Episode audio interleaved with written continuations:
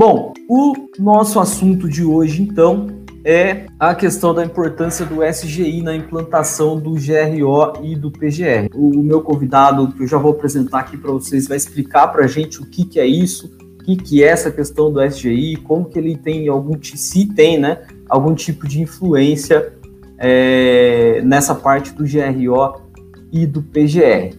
Beleza, pessoal? Pessoal que está assistindo a gente aí pelo Instagram, só reforçando mais uma vez, vão lá para o YouTube, tá? Eu vou estar tá transmitindo aqui no Instagram para vocês, mas aqui acho que não vai dar para vocês ouvirem o Gustavo, o que, que ele está falando. Então, youtube.com barra portal prevencionistas, tem o link aí no perfil e a gente espera você lá para debater sobre esse assunto com a gente, tá bom? Bom, seja bem-vindo então aí o Gustavo, o Gustavo que é lá do portal é, do canal, desculpa, Gustavo, do Diário do TST, presente aí. Já vou colocar para vocês na tela os canais aí do Gustavo no Instagram, no YouTube. O Gustavo que tem um conteúdo excelente aí na rede, compartilha bastante coisa, lança vários vídeos aí com informações. Depois ele vai falar também, tem alguns cursos aí que ele já tem disponível online. Depois o Gustavo vai comentar com todo mundo. Gustavo, seja bem-vindo aqui ao Portal Prevencionistas. Muito boa noite para você. Tudo bem por aí? Boa noite. Mais uma vez, obrigado pelo convite, poder transmitir esse conhecimento para vocês, para o Portal Prevencionistas.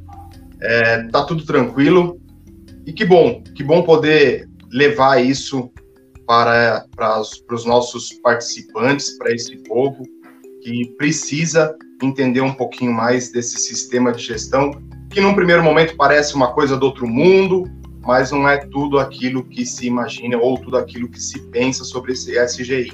É uma coisa um pouco mais simples. Então, aproveitar de novo, muito obrigado pelo convite. boa noite a todos os que estão nos ouvindo e nos assistindo. Eu que agradeço, Gustavo, pela prontidão aí que você atendeu ao meu convite e a disponibilidade de estar aqui com a gente hoje compartilhando um pouco do seu conhecimento, da sua experiência. Gustavo, antes da gente começar a fazer o nosso bate-papo aqui, eu gostaria que você se apresentasse para o pessoal, né, falasse um pouco da sua experiência, é, da onde você veio, para onde você vai, né, costumo brincar com o pessoal, só para a gente ir se conhecendo um pouquinho melhor aqui também, junto com o pessoal que está nos assistindo. Ok. Bom, meu nome é Gustavo Henrique Vanck, sou técnico em mecânica, técnico em segurança do trabalho, formado em administração e ao longo da vida acabei me esbarrando com a qualidade, onde eu tive a oportunidade de implantar um sistema de gestão primeiramente só da qualidade e conforme o tempo foi passando, com as versões e atualizações das normas, eu acabei entrando nesse mundo do SGI, junto com a área de técnico de segurança do trabalho, Sou formado, tenho pós-graduação na área de gestão ambiental e auditoria, então também sou um auditor interno de sistema de gestão integrado. Então, hoje eu estou lecionando e trabalho numa empresa que, que vende sistemas de proteção contra explosão, contra incêndio para a área industrial. E esse é o caminho: transmitir esse conhecimento e ajudar as pessoas a poder crescer e aplicar esse mundo de norma que a gente tem no dia a dia, no ambiente de trabalho, de maneira simples, de maneira fácil, para que não seja tão difícil, tão árduo o nosso dia a dia, né? Muito legal. Gustavo, antes da gente fazer a abertura, então, deixa eu só avisar de novo o pessoal que está vendo pelo Instagram. Eu já vou encerrar a live aqui no Instagram, tá? E a gente vai ficar só no YouTube, tá bom, pessoal?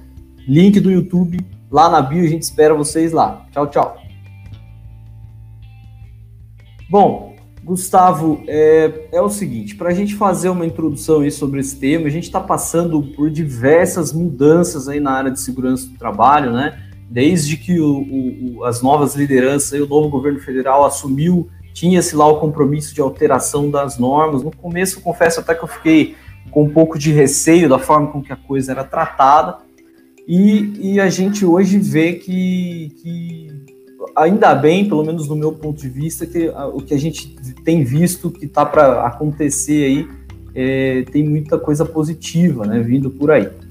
E, e, o que a gente vê muito é as, as novas normas, né, falar sobre é, cada vez mais trazer para os profissionais né, da parte de saúde e segurança a, a, questão das habilidades na parte de gestão, que você já demonstrou na sua apresentação aí, que você tem bastante. Né? Eu gostaria que, que antes da gente chegar efetivamente a comentar um pouco sobre essas normas, e eu estou falando, claro, do, do GRO, do PGR, da nova NR1, né, que a gente fizesse um, um, rebuscasse um pouquinho esses conceitos de gestão que estão presentes nela, mas que aparecem para a gente já faz muito tempo dentro dos sistemas de gestão integrado, né? Não só agora na, na norma regulamentadora, nas normas, né? Mas para quem já vivencia isso há um tempo, principalmente dentro de grandes empresas, sabe qual que é a importância desse esse SGI, né? Que é o Sistema de Gestão Integrado. Então, para a gente fazer uma introdução, gostaria que você colocasse para o pessoal que está nos assistindo aí o que, que é de fato, né? Afinal, o que, que é esse SGI que tanto a gente vê aí nos canais de segurança e saúde do trabalho por aí? Bom, para começar, é, eu acho que a gente tem que voltar um pouquinho na história e, e voltar na Segunda Guerra Mundial. Né? Porque a Segunda Guerra Mundial foi um divisor de águas para a qualidade. E por que, que a gente começa com a qualidade? Porque a gestão daquela época precisava de produtos eficientes, eficazes. E onde começou os estudiosos, os administradores estudiosos da época, começaram a avaliar a produção, redução de não conformidades, redução de peça errada, é, eficiência na capacidade produtiva. E aí você tem toda a evolução da qualidade dentro da, das indústrias. Então, o início é esse. O início do SGI é esse. Com isso, a ISO, que é uma, um, uma, um órgão internacional voltado só para normatização, a BNT é a mesma coisa que a ISO. A ISO é internacional, a BNT é brasileira. Então, a BNT está contida dentro da ISO. São comitês, são órgãos que vão discutir sobre padrão normativo. E aí a ISO lança a primeira ISO 9000, preocupada basicamente em papel e evidência e registro. Era um perfeito cara crachá. É isso que acontecia lá. Em 94, houve a primeira grande mudança da norma ISO. Então a gente para de olhar para esse cara crachá e começa a entender a organização como um organismo vivo. Começa a olhar para a organização como processo. E essa é a grande pegada. É, em 94 teve uma grande mudança, onde todo mundo começa a olhar para a organização como processo, com base nos estudos desses administradores. Então, quem for olhar vai ter Ishikawa, vai ter Deming e outros administradores que fizeram todo esse estudo da área produtiva. Então, a ISO 14, a ISO 9001, ela entra em 2000 com essa visão de processo, visão de que a empresa é mapeada por processos e eles se conversam. Você só tinha a ISO 9001. Por volta de 92, a gente teve a primeira primeiro bate-papo sobre meio ambiente. Em 2005, a ISO lança e publica a primeira norma dela voltada para o meio ambiente. A ISO 9001 já vem trabalhando, a ISO 14001 é lançada, com temas totalmente diferentes e elas não se conversam. Né? E é uma grande dificuldade, porque você tem uma empresa que é certificada na qualidade e uma empresa, e a mesma empresa tem que pagar uma outra certificação para fazer a parte do meio ambiente. Muito bem. As empresas viram que tinham que fazer alguma coisa para unir isso. E aí surge o primeiro sistema de gestão integrado. Porque você vai integrar a 14 mil e a 9 mil. Como que você integra isso? Com os itens que são correlacionados, com os itens que conversam entre si. Por exemplo, não conformidade, análise da, pela alta direção, é, indicadores, objetivos, tudo isso as duas normas têm. Tudo isso as duas normas se conversam. Quando, com o passar do tempo, a OSAS, que é uma outra entidade que trabalha com, com também com normatização, ela lançou a OSAS 18001 focado para saúde e segurança do trabalho. Ela não é parte da ISO, ela não faz parte da ISO. Então, você tem a terceira norma, falando de saúde e segurança do trabalho. Então você tem três normas totalmente diferentes que elas se conversam entre si e você tem uma, um pouco de dificuldade de integrar isso, que são justamente os itens que fazem, é, que são comuns. E aí a grande sacada das empresas, a grande é, vantagem de você trabalhar, em vez com três normas separadas e certificação separadas, você trata tudo dentro do mesmo sistema de gestão.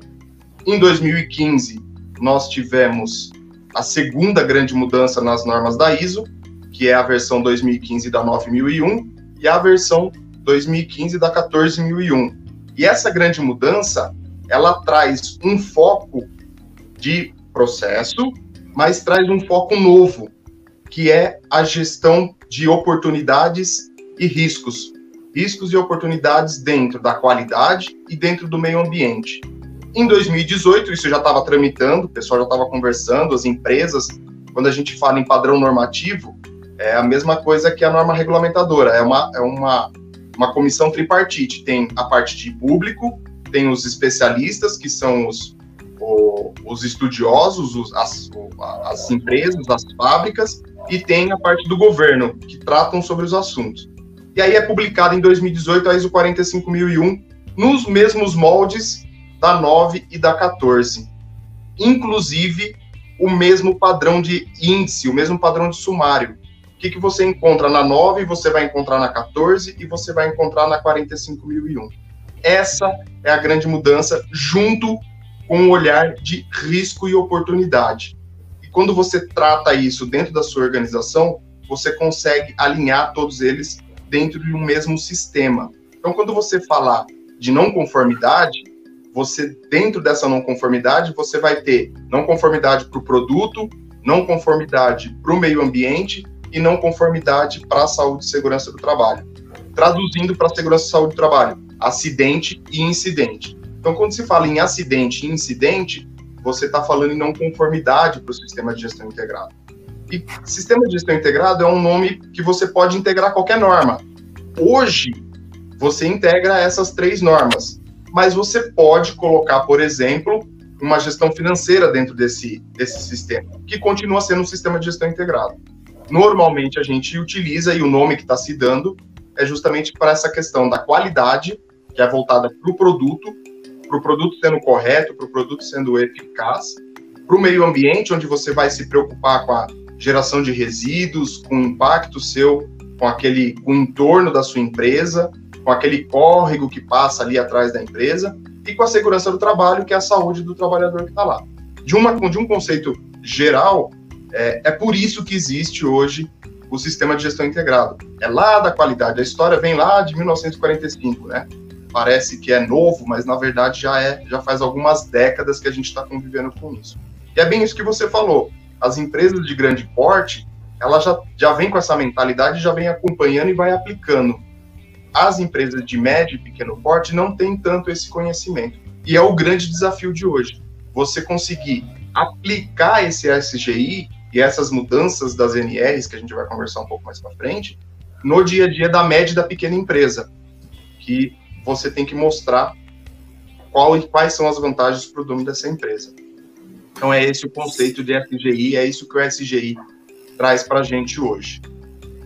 Legal, Gustavo. Ó, que aula, hein, pessoal? SGI, essa é, é para você, quem não, não pegou toda a explicação desde o começo aí, depois volta para entender historicamente como que a gente chegou nessa questão de SGI. Agora, uma curiosidade, Gustavo. É, a questão, você falou da OSAS lá atrás, só agora que surgiu a ISO, por que, que na época lá atrás já não foi uma ISO? O que, que é? Por, qual que é a diferença dessa OSAS para a ISO? Eu sempre. É, é, eu também, né? O pessoal que está assistindo, não sei se sabe, mas eu também sou especialista em SGI, mas é uma coisa que, não sei, sempre me gerou uma certa pulga atrás da orelha, né? Nunca encontrei uma explicação muito convincente sobre isso sinceramente, eu também, dentro das minhas pesquisas e da, do, do, mercado que a gente acompanha, eu nunca também consegui achar uma explicação por que, que a ISO demorou tanto tempo para soltar a sua, a sua versão da, da saúde e segurança do trabalho. É, é, já busquei, não consegui é, preciso me aprofundar um pouco mais para entender o porquê que ela não, não, não lançou antes. É, a OSAS, né, ela, e aí uma, você tocou num, num detalhe que às vezes, e isso está muito recorrente agora, que é uma, uma interpretação errada da, da OSAS e da ISO. O pessoal está falando, ah, mas eu vou substituir a ISO pela OSAS. Não, não se substitui, são órgãos separados. A OSAS continua existindo, ou seja, quem tem a certificação da OSAS 18001 pode seguir com ela tranquilamente que não vai ter problema nenhum. Os órgãos certificadores não vai, não vão é, obrigar você a tirar a certificação da OSAS e passar para ISO, porque são órgãos separados. O que você pode fazer. É importante é... isso aí, pessoal. Acho que tem dúvida. Nem depois do, do prazo lá do, do, ano que vem, nada. Se a, pessoa, se a empresa quiser continuar, é isso? Ela Continua. Pode pode continuar com a OSAS normal. E os é, órgãos você... certificadores também eles vão certificar para as duas normas aqui no Brasil. Isso, exatamente que economicamente não é viável você ter a certificação da OSA e a certificação da ISO, né? Não, empresas... eu digo, eu digo é, assim, no, no, intuito de ah, as certificadoras vão né, virar todo mundo só para ISO e aqui não, não, não vai ter mais ninguém depois que vai certificar a OSA. Né?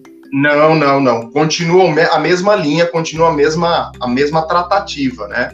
Com, as, com os consultores e com os auditores que eu conversei até a última vez, a, a linha era bem clara para eles a, a OSAS é um órgão, é, se não me falha a memória, inglês, da Inglaterra, então ele trata a, a, a posso até confirmar depois se é, se é, inglês ou americano, agora não me veio, tá me falhando a memória. E a ISO, acho que é inglês, né? E a ISO, acho que ela tem essa parte europeia, parte americana, e tem um, uma salada mista ali dentro. Então você consegue tratar isso de maneira separada. Lógico, é, as certificadoras, elas não vão dar preferência e não vão se opor, óbvio, né? Mas se você tem uma ISO 9 e uma ISO 14, a tendência é que você implante a ISO 45001, que não é diferente. Tá mais próximo, né? Exatamente. Fica, fica alinhado ali com os temas.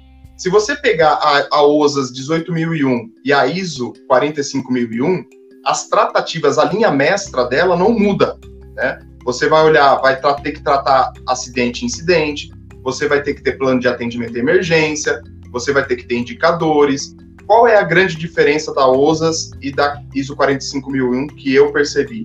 É a parte de risco e oportunidade. Essa é a diferença que você mais significativa entre elas. Então, na ISO 45001, você vai ter que olhar para o risco e para a oportunidade, e é, na OSAS você não olha para isso. Né? Que também, se você não olhar, você vai acabar é, olhando porque você vai ter que implantar o PGR. Que a gente vai conversar uhum. mais para frente. Indo dentro do gerenciamento de risco. Então aí você começa a entender que não que a OSAS não sirva, mas ela vai acabar em desuso por conta do próprio dia a dia da empresa. Ela já vai ser habituada a olhar para risco e oportunidade na qualidade e no meio ambiente, ela fatalmente vai acabar olhando para risco e oportunidade dentro da ISO 45001. E aí é só uma questão de, de mudança de norma. Você fala assim, ó, eu não quero mais essa certificação, eu vou fazer uma nova certificação, apesar do, do sistema de gestão integrado ser único, você tem três certificados separados, você não tem um, um certificado único de SGI, é um certificado para 9 mil, é um certificado para 14, um certificado para 45, e aí você trata isso tudo junto. Financeiramente, para a empresa, vai ser mais viável você tratar isso. Então, é, fica mais é, fica mais eficaz, fica mais evidente, a gestão fica mais simples para você tratar quando você traz a, a, ISO, a ISO 45 junto com a 14 e com a 9. Porque a 14 e a 9 você vai ser obrigado a mudar. Quem é a versão 2015, se não me falha a memória, até, 2000, até o final de 2020 começo de 2021, se não me falha agora, mas você é o prazo que você tem para poder mudar de versão. Isso você, se você não mudar de versão, você vai continuar com o certificado anterior, mas você não muda o seu certificado. Então você tem que fazer essa mudança de versão. Isso é obrigado para 9 e para 14. Para 45, não. Se você tem a 18, é aquilo que a gente falou. Se você tem a 18, continua com ela, ou então você faz uma nova certificação para 45001. Legal, muito bom. É, Gustavo, dando sequência então aí, é, só avisando para o pessoal que está chegando agora aí, a gente está falando um pouquinho sobre a importância do SGI na implantação do GRO e do PGR, eu pedi para o Gustavo fazer uma introdução para nós e, e, e, falar sobre o conceito aí do que é o SGI, né, o Sistema de Gestão Integrado, que entra, que trabalha em conjunto aí as normas da ISO 9000, que é o Sistema de Gestão de Qualidade, a ISO 14000, que é o Sistema de Gestão de Meio Ambiente, e agora a OSA 18000 e a ISO 45000, as duas que tratam do Sistema de Gestão de Segurança aí, que é o tema segurança que fica integrado aos outros dois aí também, tá? Só esclarecendo um pouquinho melhor para quem de repente não tem tanta familiaridade ainda com esse tema, tá? É, bom, o próximo ponto que eu gostaria de, de trazer aqui para nós, Gustavo já até comentou algumas, algumas questões aí no nosso, na nossa, no nosso tópico anterior, que é o que, que ele enxerga de principal mudança, alteração na OSA 18000 para ISO 45000, porque é a questão de risco e oportunidade. O que, que é exatamente isso, Gustavo? O que, que é essa questão de risco e oportunidade que é um ponto importante nessa mudança para quem está antenado aí nos sistemas, quem quer ficar um pouco mais antenado nessa questão dos sistemas de gestão aí? Bom, para falar de risco e oportunidade, a gente tem que entender como que é a empresa, né? É, você tem todo um contexto organizacional, e isso as normas ela vai tratar dentro dessa, dentro das, das três. Então você tem que entender o que, que é a empresa e qual que é o direcionamento estratégico. Esse é o primeiro passo que as empresas vão ter que olhar agora, a partir de agora, para, essa, para esse novo padrão normativo. Quando eu falo de contexto organizacional, eu tenho que analisar, por exemplo, é, dentro de uma atividade, realmente qual é o risco ocupacional daquela atividade. Isso é uma questão. Então você vai analisar o risco, a exposição ao ruído, vai analisar a exposição ao calor, isso você vai tratar como risco. Além disso, você tem um risco, por exemplo, que o seu ruído ele tem uma intensidade tão grande que ele afeta o seu vizinho, a sua empresa vizinha, ou se você estiver dentro de uma, dentro de uma área residencial, você vai afetar as casas. Né? Eu fiquei sabendo de uma história que tinha uma empresa que tinha um ventilador que ele gerava um ruído absurdo. E aí afetava à noite, que a, a, a intensidade do ruído diminui, esse, esse ruído desse ventilador in, interferia na residência. Isso é uma outra maneira de você enxergar o risco, que é o que a norma pede. Então, não são só os riscos ocupacionais, né, químicos, físicos, biológicos, e aí vai entrar o de acidente ergonômico. Não é só olhar para isso, mas também olhar para outros riscos que envolvem a saúde e a segurança, não só dos trabalhadores, mas do entorno. Então, essa parte de risco. A parte de oportunidade é o que você vai olhar para a sua empresa e você vai aplicar ou você vai enxergar uma oportunidade de melhoria, por exemplo. Eu tenho uma nova tecnologia de fabricação de um, de um carro ou de fabricação de qualquer produto. Eu vou aplicar essa tecnologia dentro da minha organização. E isso vai fazer com que o trabalhador se acidente menos, vai fazer com que o trabalhador se afaste menos, falte menos no trabalho. Isso é a oportunidade que a norma enxerga e que a norma pede. Dentro dessas duas visões, e por isso que você tem que entender a empresa, por isso que você tem que conhecer o contexto organizacional e o direcionamento estratégico para ela, você vai ter que classificar, você vai ter que priorizar. E é isso que a norma está falando. Ela vai falar: olhe para as suas, seus riscos, seus, as suas oportunidades e aplique planos de ação, categorize, demonstre quais são os significativos e quais não são os significativos. E aí você vai aplicar um plano de ação em cima disso. Então é importante quando você estiver implantando ou implementando um sistema de gestão integrado, já de cara entender a história e o contexto dessa organização e o direcionamento estratégico para ela. Como que você faz isso? Primeiro com a alta direção, conversando com, com quem faz o gerenciamento dessa, dessa, desse sistema de gestão, conhecendo os processos que estão atrelados à organização. E quando a gente fala em conhecer os processos, não é de uma maneira superficial. Né? Você tem que entrar no detalhe. Se possível, você ficar do lado do operador lá, perguntando para ele o que, ele está fazendo a cada minuto, para você conseguir identificar esses riscos e identificar também as oportunidades.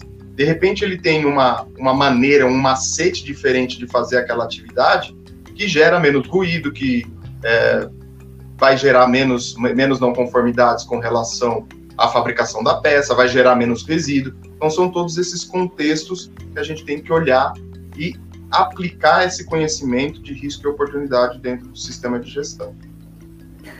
É, ô Gustavo, você tem experiência como auditor também, né? Dessas, dessa, de todas as normas sim, aí, não? Sim, sim. E o que, que você, dentro desse tema, riscos e oportunidade, baseado na sua história, na sua experiência profissional, o que, que é, é, você pode falar para o pessoal compartilhar como aprendizado, digamos assim, o que, que é mais visto de não conformidade nesse tema? O que, que o pessoal profissional de segurança do trabalho às vezes deixa de fazer e que acaba ferindo aí um requisito da norma, um ponto, algum ponto da norma, ou esse ponto específico, uma questão de risco e oportunidade. Você tem algum, que, algum exemplo? Você sabe algum... que a gente, dentro da, dentro da auditoria, né, nós somos tidos como os chatos da história, né? Porque a gente tem o um dedo podre, sempre acha as coisas erradas e tá sempre. Na verdade, o que, que acontece é que as pessoas é, têm um receio por conta da, da até do, do, histórico de auditorias, elas ficam com medo, ficam ansiosas, ficam nervosas para passar por uma auditoria. E que o conceito e, e, a, e o objetivo é justamente o contrário: é as pessoas mostrarem realmente aquilo que elas estão fazendo. E na hora que essa pessoa está nervosa, ela comete os erros mais simples que se possa imaginar. Por exemplo, tem uma placa gigantesca dizendo que você tem que usar protetor auricular naquela área. A pessoa entra sem o protetor auricular. A pessoa vai perguntar como que ela faz, quais são os riscos que estão envolvidos na atividade dela, que ela sabe e ela faz todo dia.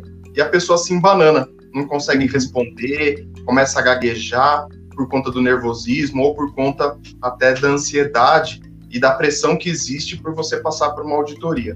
Então, dos erros mais simples que você tem, você vê que a pessoa tá ali, ela conhece, ela sabe o que ela faz, ela entende da política, ela compreende todo o sistema como está funcionando, ela se preocupa em apontar melhorias, mas na hora da auditoria ela trava. Na hora da, da auditoria ela dá uma embananada. Por quê? Por causa da ansiedade, por causa do nervosismo. E aí você tem falta de protetor, o cara que joga o resíduo no local errado, o cara que tropeça na frente do, do, do auditor e que tem um, um, um, ambiente ali desorganizado. Aí as empresas normalmente chegam na última hora, quer organizar tudo e não consegue. Então são o essas. Auditor, vai varrendo e o auditor vai passando, né? É mais ou menos por aí. E é, mais... é. E é nessas horas que, que as pessoas acabam pegando é, as não conformidades, né? De coisas mais simples, né? O auditor tá ali. Aonde que tá o auditor? Ah, ele tá lá na recepção. Então vamos limpar, vamos organizar correndo. E aí nessa o cara tropeça, fratura um braço, é, faz uma lesão, corre uma lesão, um corte, nessa ânsia de deixar tudo organizado para a auditoria. Você sabe o que, que eu fazia? Olha, teve uma, uma das empresas que eu trabalhei, eu também era auditor interno, né? Então a gente tem, para quem conhece bem os sistemas de certificação aí, é, tem algum tempo que eu não acompanho, não vivencio mais isso, mas na época era assim, a gente tinha auditorias da certificadora a cada seis meses e nos intervalos a gente fazia as internas, né? E eu era uma das pessoas que visitava aí fábricas é, é, pelo Brasil aí fazendo auditoria. Aí o que, que acontecia? A gente ia almoçar, tomar um café lá com, com um colega que estava sendo auditado, falava, ó, oh, depois do almoço eu vou visitar tal setor. Aí você sabia que ia todo mundo para aquele setor dar uma arrumada. Daí chegava na hora eu falava o quê? Não, deixa eu passar ali primeiro, quero ir lá no laboratório, vamos lá primeiro. Aí é, é a forma que você pegava o povo no, no contrapé. Então, é bem isso mesmo. É, porque senão você sabe que você cantar a bola, né, a, o pessoal vai vai fazer isso aí mesmo. Né? É, infelizmente, né? Porque o sistema de gestão, na verdade, ele foi concebido, foi construído, elaborado, escrito é, para ser colocado em prática o tempo inteiro, não só com o auditor, quando o auditor está lá. Né? Mas a gente sabe, infelizmente, que nem sempre na prática é dessa forma. O é Ricardo está falando assim, ó, o principal erro é deixar tudo para a última semana antes da auditoria. E é uma prática muito comum, né? É uma prática, infelizmente, é isso que você estava falando, é uma prática muito comum. As empresas deixam para a última semana, faz aquela limpa, passa, passa lustramóveis nas mesas, passa engraxa as máquinas, deixa tudo para a última semana. E que, na verdade, o conceito é totalmente ao contrário, né? uh, o auditor ele está indo para sua empresa verificar aquilo que você faz todos os dias. Sim. E a consequência, ele busca, e isso a gente, eu pauto muito nos cursos que eu faço, que eu, do que eu dou sobre, sobre auditoria, e, e, também é o que os auditores e os, os certificadores falam, é que você, auditor, está indo buscar a conformidade. Ou isso. seja, você está em busca daquilo que está correto. A não conformidade é uma consequência, né? Você não está indo lá buscar, ah, o Gustavo está lá e ele não deveria estar tá naquela função, ele está exercendo dupla função, eu vou lá buscar isso. Não, não é esse o objetivo. O objetivo é você comprovar que a empresa está correta e está fazendo o correto. A não conformidade é uma consequência. E eu costumo falar e eu costumo enxergar a não conformidade como uma oportunidade para você melhorar o seu processo. É Sim. É algo errado? É. Tem essa conotação de pesada de que você está fazendo algo errado, mas na verdade ela está te mostrando uma falha dentro, da, do seu, dentro do seu procedimento, ou dentro da sua instrução, ou dentro do sistema que precisa ser corrigido que você não conseguiu enxergar. E que bom que uma, ter uma terceira pessoa viu algum atendimento, algum requisito legal, né, que não está sendo ainda plenamente atendido pela empresa, enfim. Exato. É, é, justamente isso. Na época que eu fazia, a gente fazia os treinamentos. É, eu tive a oportunidade na época de fazer meu, meu curso de auditor pela SGS, que é uma das. Né, tem várias grandes aí no Brasil boas. A SGS Sim. é uma delas. E lá no curso ele, os instrutores, né, o pessoal já falava, falou, olha, a gente tem que se pautar obviamente pela ética, sem fazer julgamento de valor, sem interpretação de resultados nem nada, mas é, a busca nossa é pela conformidade e obviamente que a gente vai se deparar e tropeçar em algumas não conformidades. E aí é as tratativas, né? A empresa tem lá com a certificadora a forma que trata as não conformidades e tudo mais, e a gente está lá para fazer cumprir justamente essa é, essa exigência da norma né, e tudo mais. Agora, Gustavo, só para a gente comentar um pouquinho mais ainda sobre a, a ISO 45000i, é, eu tenho percebido, tenho visto, né, que algumas pessoas têm falado que é uma norma que parece que não vingou muito. Né? Parece que assim, ah, a OSAS tinha tanto uma coisa assim, ah, é, é, acho que não sei se é porque o pessoal estava mais acostumado já a vivenciar essa questão da OSAS com a ISO 9000, com a 14 e tudo mais. Das empresas que eu trabalhei tinha a ISO 22 também, que era de segurança dos alimentos. Enfim, é, o que você acha disso? Você acha que realmente parece que a OSAS... Você tem também essa sensação ou não? Você acha que não chegou ainda a hora dela, por isso que ainda não se fala tanto como talvez deveria? Ou realmente parece que ela não chegou com tanta força como, é, como era esperado. Acho que criou-se também uma época tanta expectativa em cima do lançamento dessa norma, que é. quando ela foi lançada, acho que a galera também já não, não aguentava mais esperar. E, e, o que eu percebo hoje é isso. E até um tempo atrás, e no final do ano passado, eu tive em São Paulo, na, na, no escritório de consultoria de um grande amigo que eu tenho dessa época aí que eu fazia auditoria. Ele tem um escritório de consultoria lá, ele é auditor da Bureau Veritas e tal, e ele proporcionou um treinamento para nós lá. E durante o café eu perguntei para ele sobre isso. E ele também se mostrou um pouco desacreditado ainda, né? Ele falou: olha, eu ainda tô meio desacreditado dessa norma. É isso mesmo? Que, qual que é a sua eu, visão sobre isso? É, eu acho, isso é uma opinião minha, né? É, eu acho que pela demora que a ISO demo, levou para publicar essa norma, é, a gente tem uma tendência de entrar na zona de conforto, né? Todo mundo tem essa tendência. Então, quando você tem essa demora de publicação da norma, a OSAS caiu no gosto de todas as empresas, ficou fácil para você implantar, ela está implantada, ela está rodando. E como não existe a obrigatoriedade de você mudar para ISO, eu não vou mexer naquilo que eu já tenho de, de funcionando faz algum tempo. Então, é uma norma recente, a ISO 45001 é uma norma recente, ela foi publicada agora em 2018 está praticamente com três anos aí, dois anos de, de vigência, e tem uma, uma, uma OSAS 18001 que já tem praticamente, acho que desde 2007 trabalhando. Então, Sim. as empresas, elas têm, para você parar de, de ser certificado por uma norma e certificar por outra, você vai ter um gasto financeiro. Não tem como você né, não falar em, em, em finanças quando você muda de norma. É uma nova certificação, é uma nova auditoria. Você tem alguns passos, por exemplo, quando você vai ser auditado ou ser certificado pela primeira vez, normalmente se faz duas ou três auditorias antes da auditoria de certificação. Tudo isso tem um custo. Então imagina, eu estou com uma, uma OSAS 18001 implementada, rodando, atendendo normal dentro da minha empresa. Eu estou indo para uma ISO 45001, que além de, de eu ter todo esse dispêndio financeiro para mudar, eu tenho que olhar para ela de uma maneira diferente. Que é aquilo que a gente está falando do contexto, do, da análise estratégica, dos riscos e das oportunidades. Isso tira muitas empresas da zona de conforto. Ou seja, a pessoa tem que mover muita coisa dentro da empresa para poder implantar essa nova ISO 45001. Então, acho que essa é a grande dificuldade dela hoje. A demora que a ISO levou para publicar e o acomodamento, acomodação na 18001. Eu acho que isso que é o que impede. Concordo, eu acho que ainda não está legal essa ISO 45001. As empresas ainda não abraçaram ela do jeito que deveriam abraçar. É uma norma que ela vem muito completa e eu enxergo ela como uma norma muito benéfica para a área de segurança do trabalho, porque você vai enxergar é, não só a parte de legislação, mas qual é o retorno que eu vou ter em cima dessa área de saúde e segurança do trabalho, que é uma grande dificuldade nossa, né?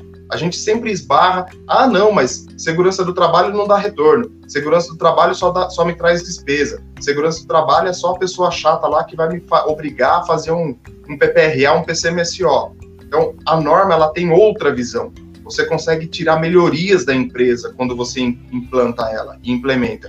E é isso que está faltando ainda, na minha opinião, para que ela comece a rodar. As empresas conseguirem enxergar a oportunidade, o ganho em cima da implantação de uma norma como essa, que é, muda totalmente a característica da OSAS para 45 e para melhor, ainda bem. Legal. É, bom, vamos ver como é que a coisa vai acontecer daqui para frente, né? Quando é. entrar em vigor aí realmente. Bom, Gustavo, é, a gente já falou bastante aqui sobre a questão da SGI, falando da ISO 45001, da OSAS é, o que, que é tudo isso, né, para o pessoal que de repente está chegando agora aí? É, a gente está falando de sistemas de gestão, né, e, e, e, falando de segurança do trabalho, por exemplo, a OSAS e a ISO trazem aí um formato para que a gente possa se pautar e se basear e implantar dentro da nossa empresa é, a, um sistema de gestão de, de, de cada um dos temas aí que correspondem cada norma, tá? Bom, pensando, falando aí da questão de gestão, a gente tem acompanhado, acho que todo profissional aí que, que, que se mantém antenado das mudanças na área aí que vem acontecendo, a gente comentei um pouquinho lá no começo, já está ciente que a partir de março do ano que vem a gente tem aí a questão de um gerenciamento de risco ocupacional que vai precisar ser colocado, implantado dentro das empresas aí é, de acordo com, a, com, o novo texto da NR1, que quem ainda não leu, pessoal, já estamos em julho, 7 de julho hoje, já tem quatro meses que a norma foi lançada. Se você ainda não leu, desculpa, mas tá ficando para trás já, porque tem muita novidade lá bacana. Eu gostaria de ouvir de você, é, Gustavo, o que, que, qual que é a relação que tem, né, essas, esse sistema de gestão integrado, ou mesmo as normas ISO 45 e a OSAS 18, com esse gerenciamento de risco é, ocupacional que a gente vai precisar trazer para a nova NR1 agora e trazer para a realidade não só de quem quer se certificar, né, mas de todo mundo que quer fazer segurança do trabalho a partir de março do ano que vem. É, é, a sacada dessa mudança da NR1 eu vejo como uma sacada muito benéfica e uma mudança muito boa para, os, para as organizações. Vai obrigar agora, por força de lei, a empresa olhar ou os donos, os gerentes olharem para a sua empresa e realmente fazer a gestão. Né? O técnico de segurança do trabalho e as escolas, na grande, em sua grande maioria, formam técnicos extremamente técnicos, né? não tem esse, esse conceito de gestão.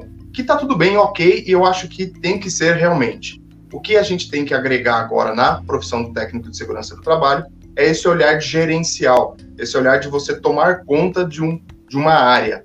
Então, a, a NR1 ela vem trazer esse olhar para dentro da organização que está extremamente alinhado com a ISO 45001. Lembrando que quem, quem faz, quem elabora as normas, quem elabora a parte de legislação, tanto as normas da ISO quanto as normas regulamentadoras, são três partes, né? Tem a consulta pública, que todo mundo conhece, tem o governo defendendo os interesses dele, e tem a, as empresas defendendo e os especialistas defendendo os interesses deles. Então, existe uma, uma negociação e uma, uma discussão em cima disso. Então, quando eu enxergo a, a NR1, a alteração dela, com essa, com essa visão de gerenciamento de risco, com a visão do PGR, é justamente essa, esse alinhamento para o futuro, né? onde você tem toda a parte técnica, burocrática e tem que ser cumprida, junto com a gestão, para que você possa melhorar a saúde e os ambientes que são realizadas as atividades, né? Então, é, eu acho que essa é a grande pegada da nova norma, da nova NR1, junto com a ISO 45001. A gente não tem como fugir disso. Vai chegar uma hora que nós vamos ter que olhar para a gestão. Nós vamos ter que tratar a gestão dentro da área de segurança do trabalho. Não deixar só para uh, quem está certificando. E é esse o caminho que o governo tomou com essa mudança da, da NR1. É isso que eu enxergo. Então você vê que as, tanto a parte legal quanto a parte de certificação elas estão se conversando. E eu acho que isso vai, vai trazer muitos benefícios para nós da área de segurança do trabalho. Você começa a obrigar os técnicos, a obrigar as áreas de segurança, o SESMIT, a olhar com, como gestão para a área de segurança do trabalho. Legal. E acho que um ponto importante, né, falando aí da importância do SGI em si é, e das, das normas de gestão que a gente comentou lá no começo para essa, esse, essa nova NR1, é, é que, não sei se as pessoas se atentaram a isso, né, mas no novo texto da NRU, não me lembro qual item agora, tem até um, uma, uma premissa lá, né, de que as empresas que possuem já sistemas de SGI implementados, de SGI não, desculpa, sistemas de gestão implementados, né, da parte de saúde e segurança, né, é, são equivalentes, são, são situações equivalentes, então vai ser compreendido pela fiscalização, né, por tudo mais, como você está atendendo a NR1, lógico, desde que esse sistema cubra todos os demais itens da NR1 que de repente não são requisitos propriamente das normas da OSAS e da ISO, enfim. Exatamente. Mas isso é um ponto muito importante também, porque é, é, é, é uma norma que claramente foi baseada nos preceitos, é, nos principais conceitos dos principais sistemas de gestão que a Sim. gente tem hoje. Né? Então, a gente olha a estrutura da NR1 lá, tem uma fase que é claramente, até tem um vídeo que eu falo isso no, no, no canal, falo sobre o PDCA, né? O Gustavo, se eu não me engano, tem lá no canal dele também um vídeo que fala sobre isso então, toda aquela concepção da fase de planejamento, né, todas as fases do, do planejar, do, do PDCA, desculpa, é, é, bem, bem colocadas dentro de, desse GRO, não é isso? Exatamente, né? É, você consegue enxergar que o PDCA, ele é uma ferramenta, e eu costumo até brincar, e eu falo no vídeo que está lá no YouTube, que é uma ferramenta muito antiga e ao mesmo tempo muito atual porque é, é uma maneira tão simples de você olhar para a sua organização e para as coisas, para os eventos que acontecem dentro da organização, que você tira muitos, muitos benefícios, né? Então, a, a NR1, ela vem agregar esse, ele, ela vem agregar esse, essa visão do PDCA para dentro da norma. Então, quem tem, muito bem colocado por você, quem tem já o sistema funcionando, eu não preciso fazer nenhuma estripulia, nada de grande para adequar a NR1. Você já está ajustes. Exatamente. Você vai ver alguma coisa que está fora ali, vai corrigir para atender a NR1 e que com certeza é, ela é mais exigente que a própria norma. Né? Então você vai adequar a NR1 e com certeza vai adequar a sua certificação, a sua, a, a, ao seu certificado, ao seu sistema. Então é, isso é, é a NR1 ela vem justamente para auxiliar, para trazer essa ajuda para dentro do, da empresa. E Os técnicos que não gostam de gestão, né, falar, um, falar de uma, uma maneira realística, né? O pessoal que não gosta de gestão, infelizmente, vai ter que se adequar, vai ter que tratar isso e vai ter que olhar isso, vai ter que estudar isso de alguma forma. Porque senão você vai receber o auditor fiscal lá, que nem a nossa NR3, que foi, foi publicada aí no setembro, setembro de 2019, ele vai auditar o seu, seu ambiente de trabalho, se ele não conseguir enxergar que você está cumprindo o NR1, você vai tomar uma fiscalização aí, ou um embargo, uma interdição, alguma coisa que seja. Certo, legal. Só lembrando para o pessoal que está nos assistindo aí que, é, na verdade, quando a gente fala assim, ah, o técnico que não sabe fazer gestão, a gente usa o termo do técnico, né, a profissão do técnico, porque é o nosso principal público aqui, né, tanto eu quanto o Gustavo falamos mais para todos os profissionais de SESMIT, mas mais, né, os nossos conteúdos são mais voltados para os técnicos. Mas também tem muitos profissionais de SESMIT de outras frentes, como enfermeiros, médicos, auxiliares de enfermagem e tudo mais, que também vão estar dentro desse GRO. E também, se, se tem alguém aí dessa função nos assistindo, vai precisar também se adequar, até porque as normas elas estão se conversando cada vez mais, a própria NR7, as normas estão cada vez mais ligadas é, uma na outra aí. Então não vai ter como fugir. Não são só os técnicos, então engenheiro, tá? Então tem bastante gente, até porque essa questão que o Gustavo colocou agora há pouco, dos cursos não trazerem uma formação de gestão, ela não é exclusiva também do curso de técnico de segurança do trabalho. É, eu acho que são pouquíssimos cursos, eu mesmo não conheço nenhum de medicina que fornecem isso, é, cursos de especialização em engenharia de segurança. Talvez o engenheiro que tem como formação principal a engenharia de produção, ele até sai com um pouco mais de visão da questão de gestão do que as outras. Posso estar enganado aqui, mas do que as outras formações, mas também não tem uma, uma uh, um foco específico em gestão. E a gente fala isso, eu digo aqui com muita propriedade, sem medo de estar sendo injusto, porque eu tenho a minha formação em administração de empresas, o Gustavo também tem a dele e a gente trabalha com gestão né, desde praticamente toda a nossa carreira profissional aí. É, e a gente sabe que muitas vezes lidar com lideranças próprios donos de empresa, que são engenheiros, que são têm as suas diversas formações não têm habilidades de gestão e precisam desenvolver. Então, todo mundo que quer trabalhar, fazer segurança do trabalho, a partir de março aí do ano que vem, pelo menos, né, é, é, a partir de março a gente diz por causa da norma, né? Mas a partir de já, é, é a hora é agora para começar a desenvolver essa habilidade, se você ainda não tem, tá? E existem diversas formas de fazer isso aí, diversos cursos, diversas ferramentas que você pode aprender a lidar com elas e que com certeza te ajudam muito na rotina aí, tá? Agora, Gustavo, um outro ponto que o pessoal tem bastante dúvida, que eu tenho percebido que o pessoal tem bastante dúvida com relação a GRO, é, é, quando começa a falar também do PGR. Então, sempre que a gente vê uma postagem no, no, Instagram, no Facebook, em qualquer rede social por aí, os dois assuntos estão ligados, GRO barra PGR. E tem muita gente que ainda não consegue diferenciar uma coisa da outra, né? Você conseguiria nos ajudar aí a esclarecer, ajudar o pessoal antes da gente falar um pouquinho mais detalhado do PGR em si, é, qual que é efetivamente a diferença entre essas, se é que existe, né, alguma diferença entre essas, entre esses dois termos aí que estão sendo amplamente difundidos aí nos últimos tempos? Pensa, pensa no seguinte, seguindo a linha de gerenciamento, quando a gente fala em gerenciamento de risco ocupacional, ele é uma, ele é macro, ele vai olhar para a empresa como um todo.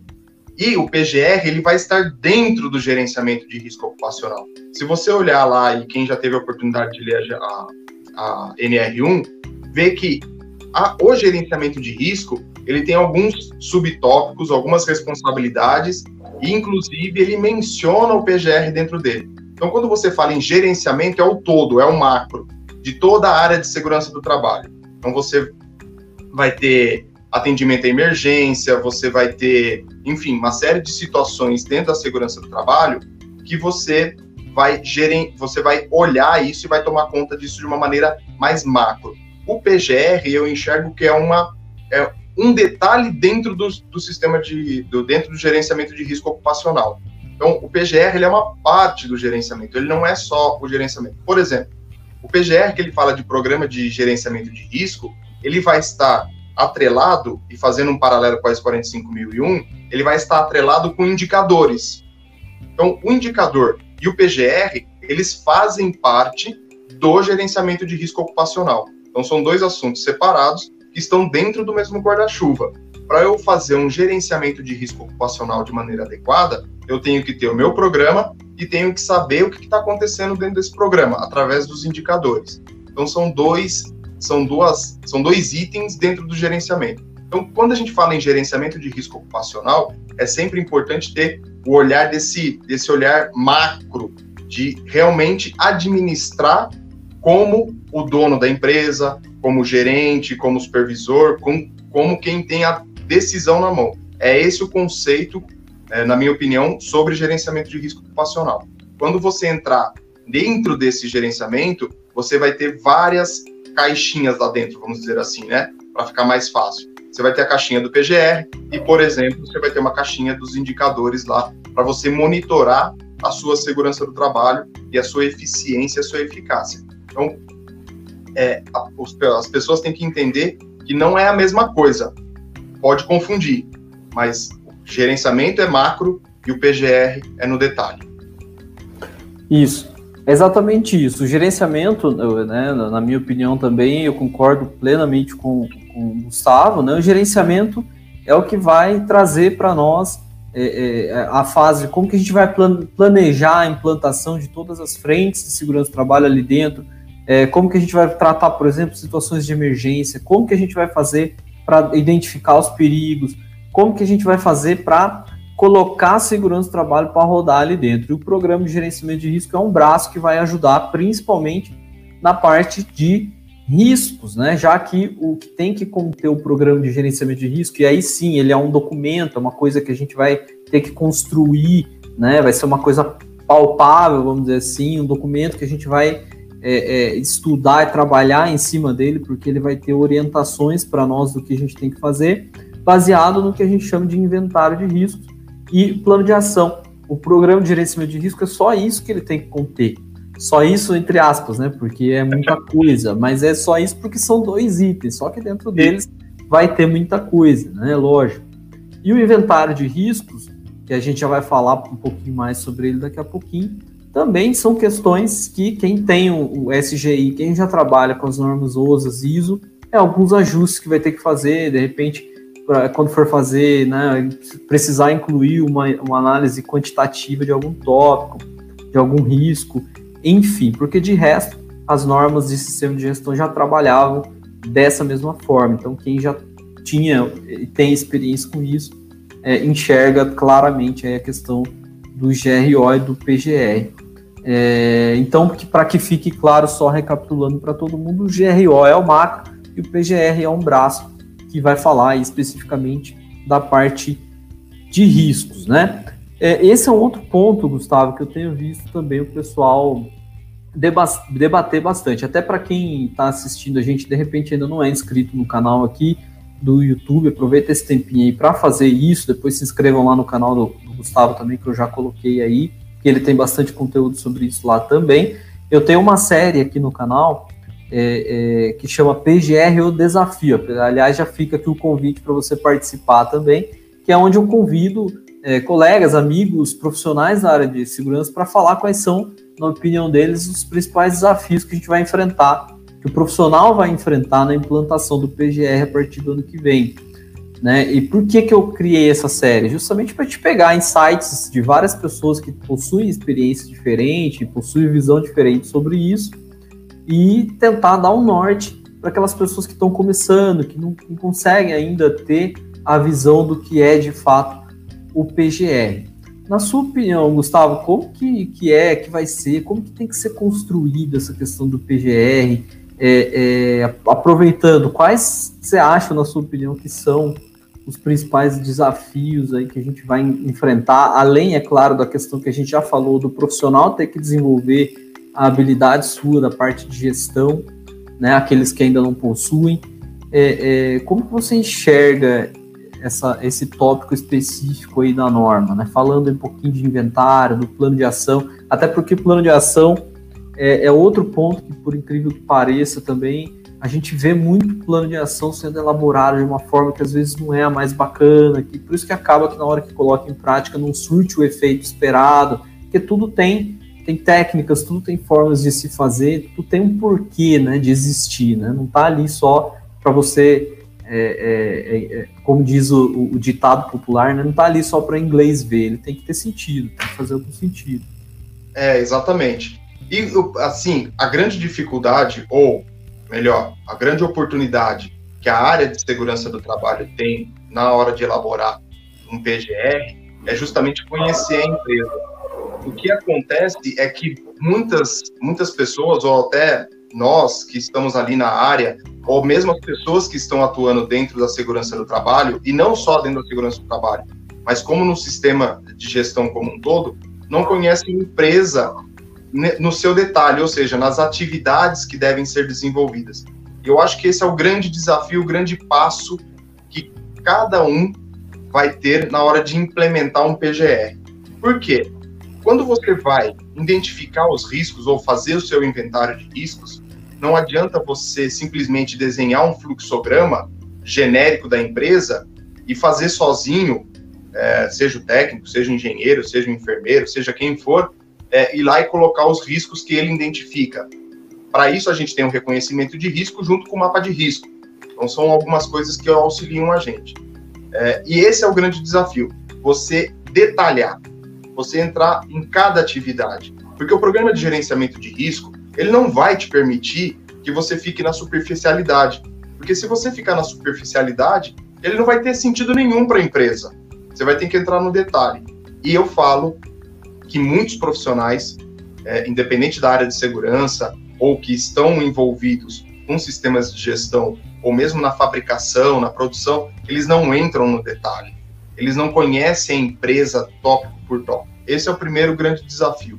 Segundo grande desafio, se você não vai fazer isso, você da área de segurança do trabalho, não vai desenvolver esse PGR sozinho, que é o que eu costumo falar. Não faça o PGR sozinho, não monte um programa desse sozinho envolva outras pessoas, inclusive, se possível, um de cada área da empresa. Então, se você vai pega uma pessoa lá do engenharia de produto, uma engenharia de processo, uma do recebimento, por quê? Você vai compor o seu programa de uma maneira mais fácil. E esse é outro grande desafio. Você conseguir montar uma equipe que consiga se comprometer com o programa de gerenciamento de risco e desenvolver isso de maneira adequada é, é muito difícil, na experiência que eu tenho, você conseguir agendar pelo menos meia hora, não digo nem uma hora, mas pelo menos meia hora com meia dúzia de, de colaboradores dentro de uma sala para falar sobre segurança do trabalho. Você não consegue. Se não for obrigatório, você não consegue. Né? Então, esse vai ser o grande passo, esse vai ser o grande desafio para a implantação de um, de um PGR, lógico, de maneira adequada. O que a gente tem que pensar é que o PPRA ele vai sair do, vai deixar de existir. Não o PPRA, é uma outra coisa que isso cabe até uma outra live, né? Mas o PPRA não deixa de existir. É só o documento que não existe mais. O, o conceito do PPRA continua existindo. Então, é, pode acontecer Boa. isso. Né? Pode acontecer isso. Você deixa, transformar o PGR, que é uma baita de uma ferramenta, a, como um PPRA antigo. Você faz, engaveta ele, deixa lá e acabou. Né? É aquilo que você estava comentando. Plano de ação que você vê que não funciona, que tá capenga, que tá manco, que tá Igual o cronograma de ação do PPRA, né? Aqueles cronogramas de ação que não tem nada ali. Ah, é fornecer EPI para. Pô, fornecer EPI tem que estar no cronograma de ação, não é, um, né? É lei, Exato, né? né? Já tinha que estar tá sendo feito isso. Exatamente, é obrigado, né? Você tem que é obrigar a partir do momento que você chegou lá, é obrigado, né? Então, é vamos olhar de maneira diferente, né? Vamos, vamos abrir essa visão, vamos pensar um pouco fora da caixa, né? Exatamente. Olha só, o Ricardo está falando assim, ó, na visão dos senhores especialistas, esse gerenciamento de riscos favorecerá a empresa a buscar alguma certificação ou vem mais com uma expectativa gigantesca de salvador da pátria, da segurança do trabalho? Já comentou algumas coisas sobre isso? Quer complementar com algum outro ponto para a gente responder o Ricardo aí, Gustavo? eu acho que vai buscar sim, mas vai ser meio que é, a forceps, né? Vai, ó, a empresa que não fizer a coisa adequada, vai ter que adequar e vai ter que, de alguma forma, colocar esse programa, esse gerenciamento de risco ocupacional funcionando de alguma, de alguma forma. E aí a empresa vai ver que se ela implantar um sistema de gestão integrado, se ela implantar a ISO, 9, a ISO 45001, ela vai ter alguns resultados significativos de, do lado positivo, né? Então vai ser meio que, na minha opinião, vai ser meio que a força. Uma outra coisa que a gente que, que é importante frisar também, a gente está falando de certificação e tudo mais. É, certificação é ótimo. Eu, eu sou super favorável que as empresas, todas as empresas pudessem ter os seus certificados, mas a norma, ela não trata, e é isso que eu quero complementar para o Ricardo, que essa norma, a norma, nenhuma delas, nenhuma norma de sistema de gestão, ela te obriga, você não precisa ser certificado. Né? Você pode implantar e implementar um sistema de gestão para melhoria da empresa e não certificá-lo.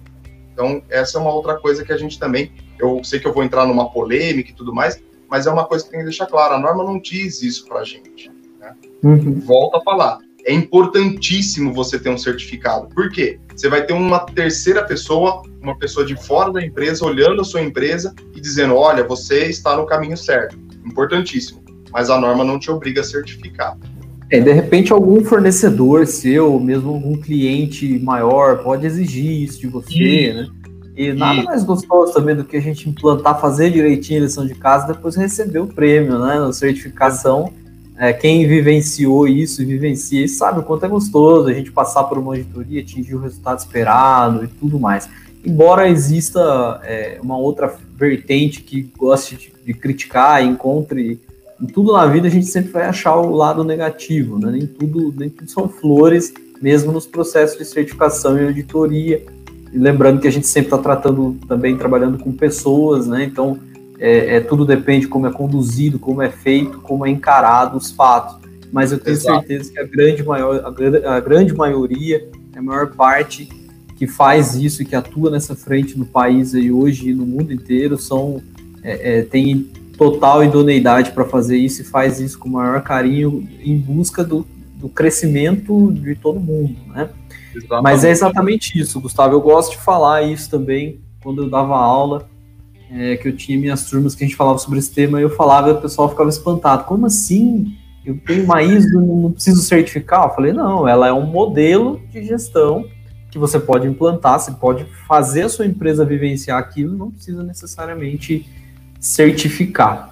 Né? É lógico que a certificação é importante, mas vai exigir de repente um custo que naquele momento você não tem. Então, tudo também pode fazer parte de uma, de uma questão de planejamento. Né? Eu posso planejar implantando aos poucos, quando eu achar que está maduro, eu faço a minha certificação e consigo fazer isso de uma forma financeiramente saudável também.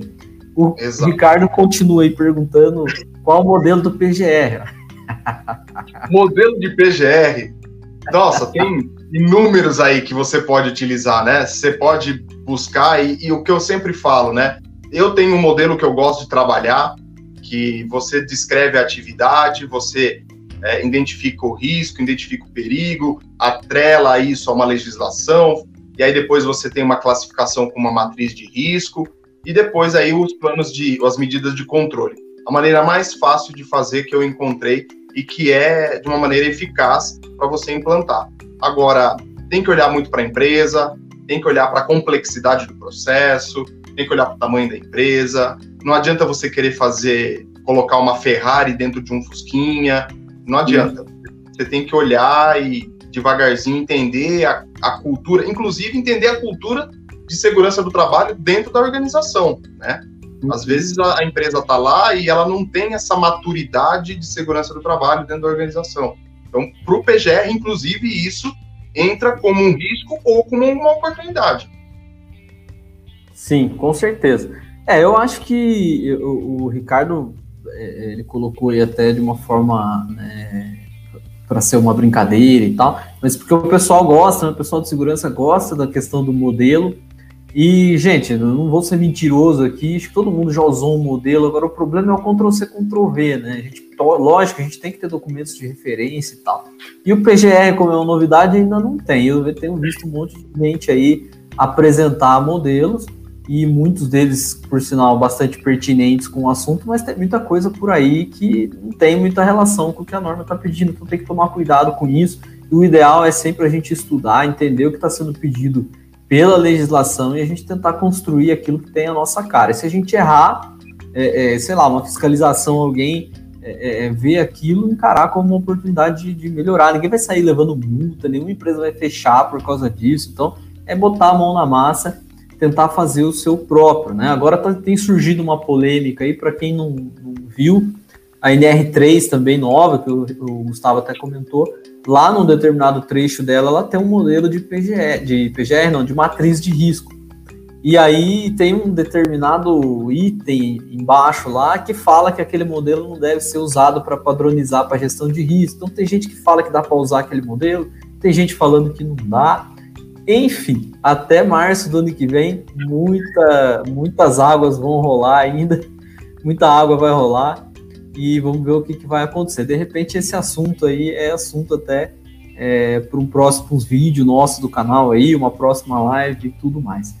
É, Gustavo, tem o Sérgio Flores está perguntando aí, senhores, e como fica para as empresas de pequeno porte? Ó, isso é um ponto, é um ponto crucial dessa questão aí na minha visão.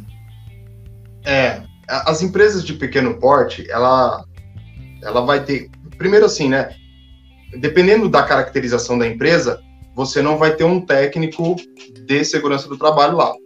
Segundo a NR5, a NR5 lá, você não tem um, um segundo a NR4, perdão, você não vai ter um, um técnico ali para atuar às 8 horas de trabalho.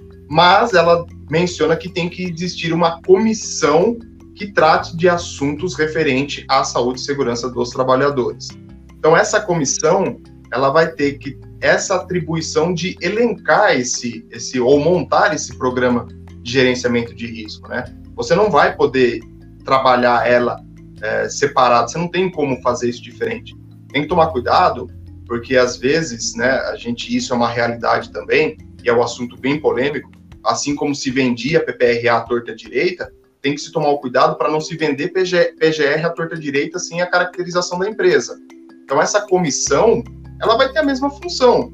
Ela tem a mesma função que o técnico, essa comissão tem. Existem algumas responsabilidades, alguma, algumas autoridades que não competem a essa comissão, mas eu acredito que para essas empresas de pequeno porte, vai ter que ter alguém que vai olhar com isso com carinho e olhar para a empresa, mapear os processos, identificar quais são as atividades que são desenvolvidas e colocar isso dentro do PGR. Infelizmente, não vai ter como fugir disso.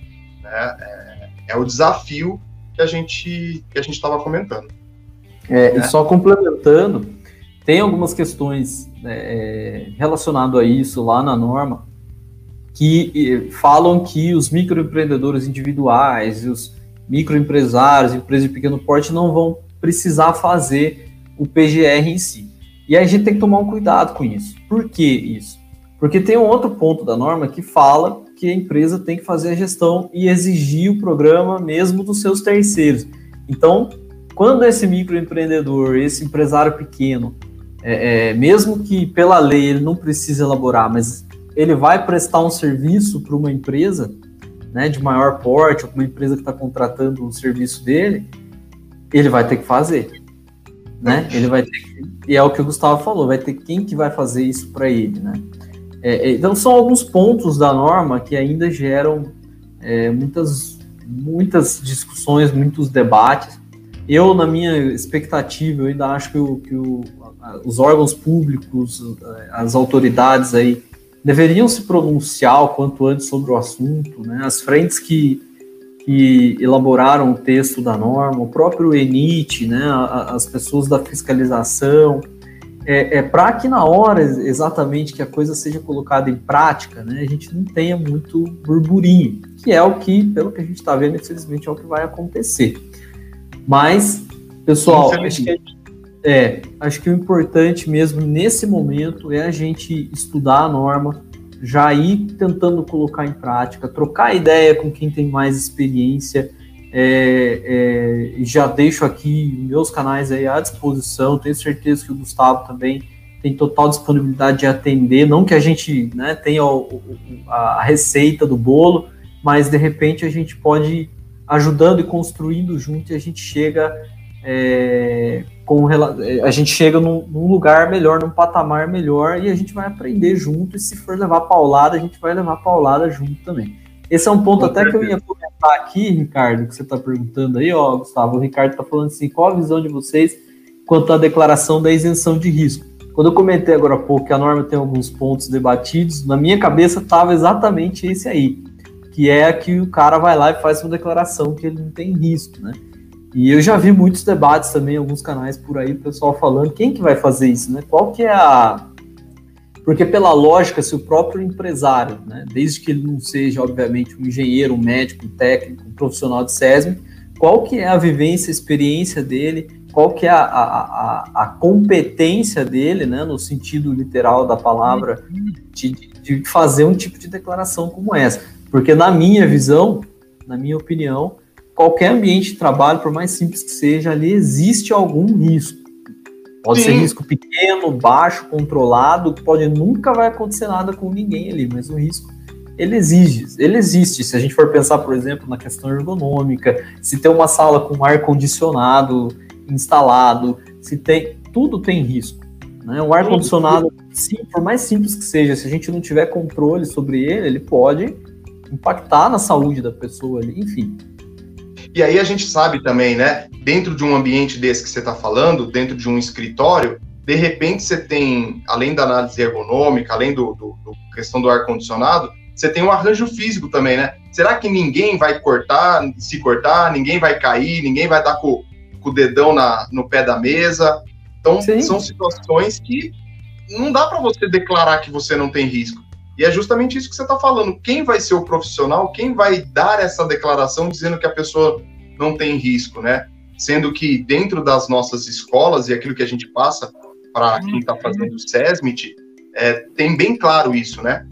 É, e eu costumo falar, risco zero, eu diria que é quase que impossível, se não impossível, né?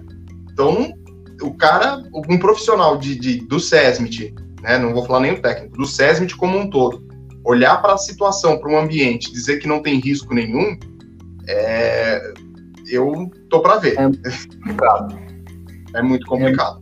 É, é, muito complicado. Na minha visão também não, não dá, não. Então aí é o que a gente comentou lá no começo, né? O Ricardo que está aí desde o começo deve se lembrar que eu até falei lá no começo que a gente via, eu via com bons olhos é, o que estava vindo por aí nas normas, mas nem tudo são flores, como eu já falei. Esse é um tópico que não é tão legal assim que precisa ser revisto aí o quanto antes. É, tem outra questão também, né, só para a gente já ir concluindo aí também. É, o Gustavo daqui a pouco deve ter compromissos aí. É, tem a questão do ASO, né? Do ASO avulso, que ficou aí. A pessoa não precisa fazer o PCMSO, mas tem que fazer o ASO. Tem vários pontos. Não, é. A gente, a gente começa como é, que você faz no estado de saúde ocupacional se você não tem um programa de controle médico? Você está fazendo exame para quê ali? Não, e, e, com base no quê, né? Tá, eu vou fazer o exame. Ah, tá bom, vou lá, vou, vou lá no, no, no médico, no, no, no, clínico, faço o exame clínico, tá me comprovando o quê? Que eu tô com a saúde boa? Mas e a atividade que você vai desenvolver? E realmente Exato. isso que você está falando é um ponto que precisa é, ser revisto de, até que eu diria de uma maneira meio que urgente porque essa indecisão e essa tá certo que a norma ela é interpretativa, né, em alguns pontos, né? Você, ela é clara no que você tem que fazer, mas você tem várias maneiras de atender aquele requisito. Então, isso tem que, esse é um ponto que tem que ficar claro. Ele tem que te dizer o que tem que ser feito. Olha, a partir de tantos funcionários ou nenhuma empresa pode ter uma declaração de risco por causa desses motivos ou por conta dessas evidências e aí deixar claro dentro da NR o que está acontecendo. Assim como dentro do gerenciamento de risco, ah, eu não sou obrigado a fazer o gerenciamento, o micro e pequeno empreendedor, não sou obrigado a fazer o gerenciamento de risco. Então, ele está deixando claro, mas por outro lado, ele está cobrando que você faça dos terceiros. E aí? Isso também tem que ser ficar claro. E eu concordo com você. Eu acho que essa, essa tripartite, né, o, o governo, os estudiosos, as empresas e a consulta pública tem que entrar num, num consenso e definir isso. Como você falou, eu acho que isso até março não vai acontecer, infelizmente. É, a gente uhum. vai começar a atuar com essa NR1 é, funcionando, né? As empresas vão começar a operacionalizar isso e não sei se vão ter muitas multas ou não, porque não dá para se prever, mas que vai gerar muita discussão. Isso dentro da, das empresas vai gerar muita discussão ainda. Muito legal. Gustavo, eu gostaria, primeiramente, mais uma vez, de agradecer imensamente. Acho que foi mais do que uma aula aqui para nós esse tempo com você. Muito muito bacana para mim poder revisitar todos esses temas, né, principalmente da parte SGI, eu que fiz a minha pós-graduação na área, mas há algum tempo não atuava tão fortemente como fui no começo de, da carreira, hoje já não trabalho mais tanto com SGI, é, muito, é um tema que eu gosto muito, tanto que fui fazer pós-graduação do assunto, né, e foi muito legal, foi muito bom, foi realmente, na minha visão, muito mais do que uma aula que você deu aqui para nós, é, sobre todos esses assuntos. Eu gostaria que você de deixar um espaço aí para você fazer as suas considerações finais para o pessoal que está nos assistindo, fala do seu site, dos seus cursos aí, é, enfim. Bom, é, eu primeiro que eu quero agradecer a oportunidade de compartilhar esse conhecimento com vocês, agradecer a oportunidade de estar junto com o Felipe e com o Portal Prevencionistas para poder divulgar e esclarecer esses assuntos que geram tanta polêmica. Eu sou, eu tenho o meu canal no YouTube que é o Diário do TST, tem um Instagram também, Diário do TST, e lá no site www.diariodotst.com.br eu disponibilizo, além de artigos, alguns cursos focados em análise de ruído, análise de calor e também essa área de gestão integrada tanto na área de 14 mil, quanto na, na, nas três, como um modo geral, e também falando de gerenciamento de risco e de PGR de maneira separada. Então, agradecer e, claro, né, deixar vocês aí à disposição dos canais para que vocês possam entrar em contato, comentar, conversar, tirar dúvida, até mesmo colocar uma opinião para que, olha, Gustavo, você falou isso e a gente entende de maneira diferente, de repente é uma visão que possa agregar para o meu dia a dia ou para o nosso dia a dia. Os canais estão abertos e agradecer mais uma vez a, o convite do Felipe para essa live para poder compartilhar isso com vocês. Muito obrigado mesmo.